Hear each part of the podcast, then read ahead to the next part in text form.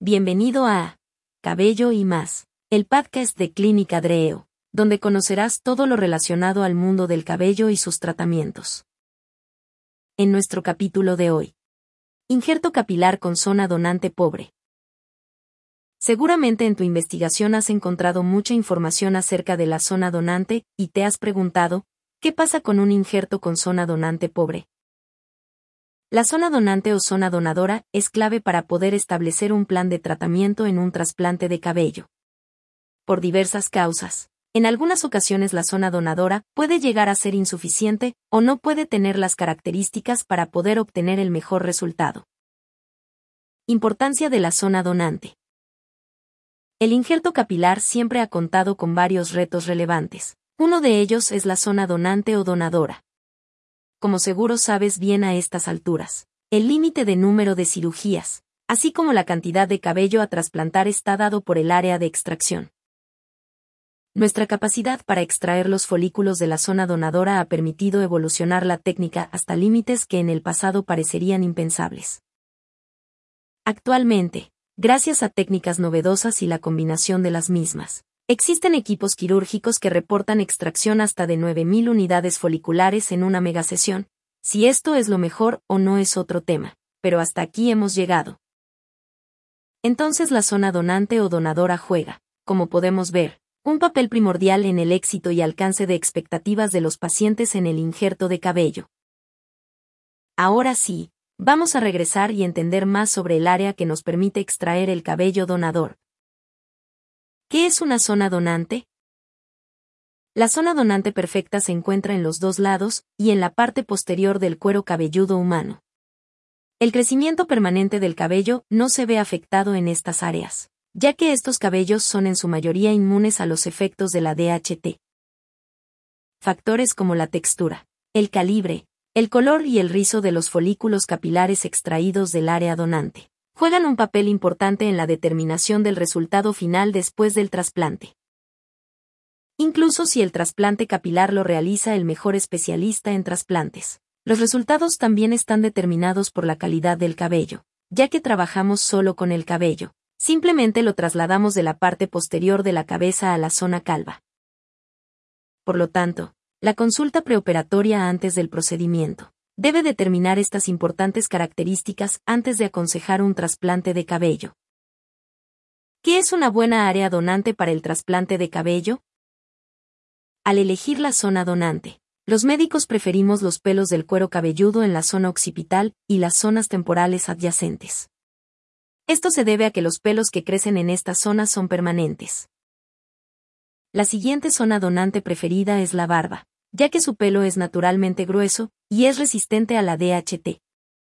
Los especialistas en trasplante de cabello suelen mezclar el pelo del cuero cabelludo con el de la barba, pero el arte del trasplante de cabello dicta que no deben utilizarse a lo largo de la línea frontal del cabello y, en la zona de la corona debido a su naturaleza.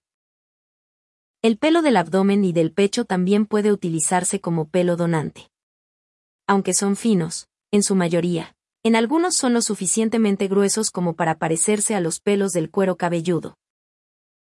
En nuestra clínica de REO, los pelos del pecho se usan exclusivamente para aumentar el número de injertos en aquellos que son extensamente calvos. El pelo del pecho también se recomienda para suavizar una línea de cabello, esto si se tiene una zona donante pobre.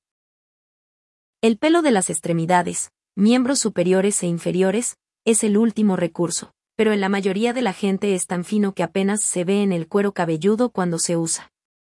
Como su ciclo de crecimiento es largo e impredecible, son los menos preferidos en los trasplantes de vello corporal. En mujeres solo se utiliza el pelo del cuero cabelludo. Técnicas de trasplante de cabello. Aunque la técnica fue extracción de unidades foliculares, es el método más común y preferido para el trasplante de cabello. La técnica FUT, transferencia de unidades foliculares, es una opción en algunos casos. Solo difieren en la técnica de extracción de folículos de la misma zona permanente del cuero cabelludo. Ambas técnicas son muy eficaces y tienen altas tasas de éxito en las mejores manos. Estos dos procedimientos de tratamiento requieren que el cirujano extraiga injertos de cabello sano y los coloque en diminutas incisiones en las partes del cuero cabelludo afectadas por la calvicie. Las incisiones están estratégicamente posicionadas y distribuidas de tal manera que las áreas receptoras cuando crecen se mezclan perfectamente con el cabello nativo y crean una ilusión de plenitud para que parezca que el paciente no tiene la cabeza llena de aire. La elección de los sitios donantes para ambas técnicas. La zona permanente es la misma, tanto si se hace un procedimiento fue como si es food que prefiera el cirujano experimentado o novato. En la técnica food o de tira existía la posibilidad de una cicatriz lineal visible que en ocasiones es molesta para el paciente portador. Sin embargo, con la introducción de la técnica fue mínimamente invasiva. Habrá cicatrices apenas perceptibles después de extraer el pelo de la zona donante. En esta técnica, el cirujano retira y extrae las raíces del cabello del sitio donante una por una con la ayuda de un micromotor. Algunos todavía hacen este procedimiento manualmente. La extracción robótica no ha tenido éxito ni es económicamente viable. Zona donante pobre o malas zonas para el trasplante de pelo. Es importante darse cuenta de que no todo el mundo tiene un buen sitio de donación. Algunas personas dada la situación de su zona donante podrían no ser candidatos. A continuación revisamos algunos casos de zonas donadoras malas o inviables. Pacientes con cirugías previas con depresión o extracción extensa, de hasta el 75% de los folículos de la zona donadora pacientes de mayor edad con alopecias agresivas y que cuentan con zona donadora muy pequeña. Con esto hacemos referencia a casos muy raros que hasta harían pensar en una escala más allá del 7 de Norwood. Los hombres que sufren de dupa o alopecia difusa sin patrón tienden a tener un cabello poco saludable. Por lo tanto, no son un candidato adecuado para un trasplante de cabello exitoso. Otros pueden tener una extensa miniaturización de la calvicie mayor al 30% que puede haberse extendido también a la zona permanente. Las personas que tienen un suministro de donantes enferma también son una mala elección. Esos casos se dan más en las mujeres que en los hombres, dada la prevalencia de enfermedades autoinmunes mayormente en el sexo femenino. La alopecia cicatricial, debido a la cicatrización como consecuencia de razones a veces no bien entendidas o por falta de diagnóstico, las personas con cabello delgado tampoco son los mejores candidatos, dado que el calibre también será un factor predeterminante en el éxito del implante de cabello. Los sitios donantes antes de los 25 años de edad pueden ser considerados una mala decisión, ya que no tenemos idea de si estos pelos permanecerán. Por lo tanto, a menudo es aconsejable decirle al paciente que espere hasta que tenga 25 o 27 años de edad. Cuidado de la zona donadora después de la cirugía. Después de completar el proceso de extracción de la raíz, el cirujano esteriliza y cubre adecuadamente la zona donante para evitar hemorragias o infecciones. A menudo se recomiendan a los pacientes analgésicos y antibióticos en caso de que experimenten alguna irritación o dolor en la zona donante.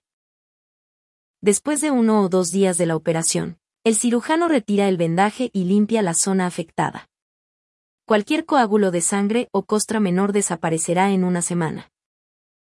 Esperamos que este capítulo te haya ayudado a resolver algunas de tus dudas. Si quieres saber más del mundo del cabello y sus tratamientos, no te pierdas el siguiente episodio de Cabello y más, el podcast de Clínica Dreo. Hasta la próxima.